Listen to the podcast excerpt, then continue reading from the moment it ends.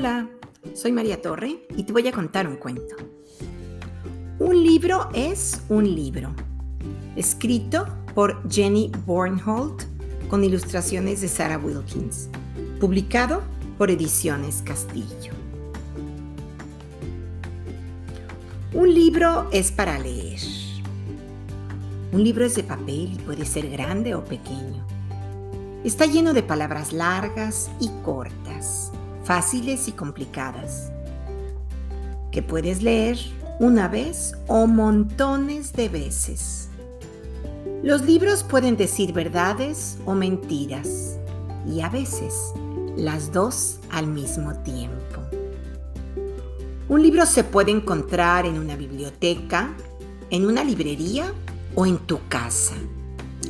Y siempre sus historias se encuentran donde deben encontrarse. Leer libros sin palabras también es leer. A algunos bebés les gusta morder los libros y a uno que otro perro también, pero no es común. Si es domingo y está lloviendo, un libro es perfecto para entretenerse. Incluso el libro más pequeño es el mejor remedio para un gran aburrimiento. Y además, es fácil entrar a un libro. Leer libros en la cama es divertido, pero solo si no son muy pesados. En la biblioteca puedes encontrar libros sobre vacas y vaqueros y otras cosas útiles. Si no puedes tener un caballo, puedes leer un libro sobre caballos. Los caballos necesitan muchísimo pasto y además tendrías que usar un sombrero raro. Y si no tienes un libro, siempre puedes conseguirte un perro. Al leer, el miedo te puede perseguir, pero siempre lograrás escapar. Si lees de noche entre las cobijas, desearás tener un libro que brille en la oscuridad, o que las luciérnagas te hagan compañía y alumbren tu lectura. Algunos libros son cortos porque algunos escritores están muy cansados. Puedes leer un libro y que las cosas cambien, pero debes tener cuidado para no tropezar con lo que no cambia de lugar. No se puede leer bajo la regadera. En cambio, puedes leer en la tina, aunque debes tener cuidado de que el libro no caiga en el agua.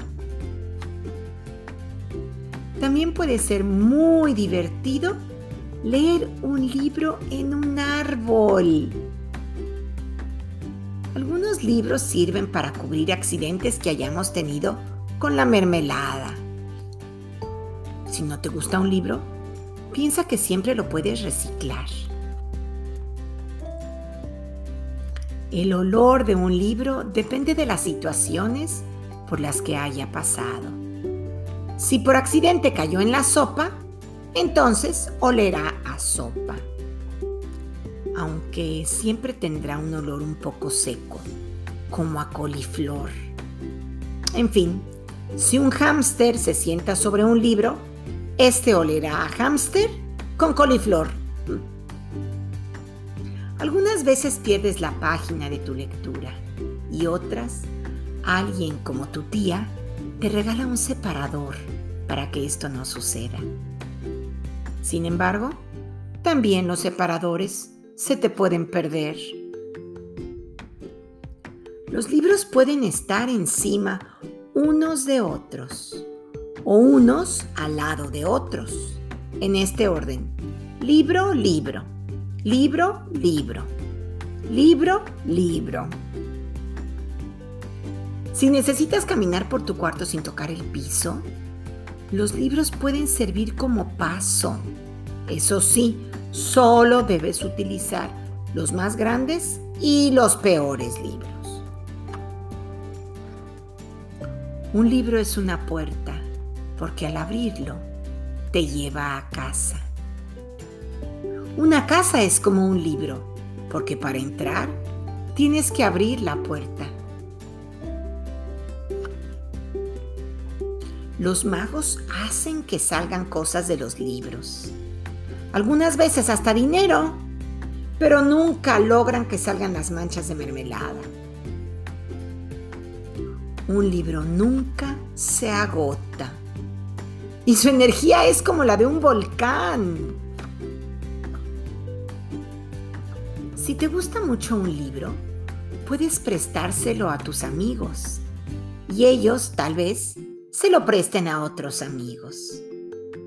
Los amigos de tus amigos quizá se lo presten a otros amigos y así hasta el infinito. Un libro siempre, siempre será un libro. Y colorín colorado, este cuento se ha acabado.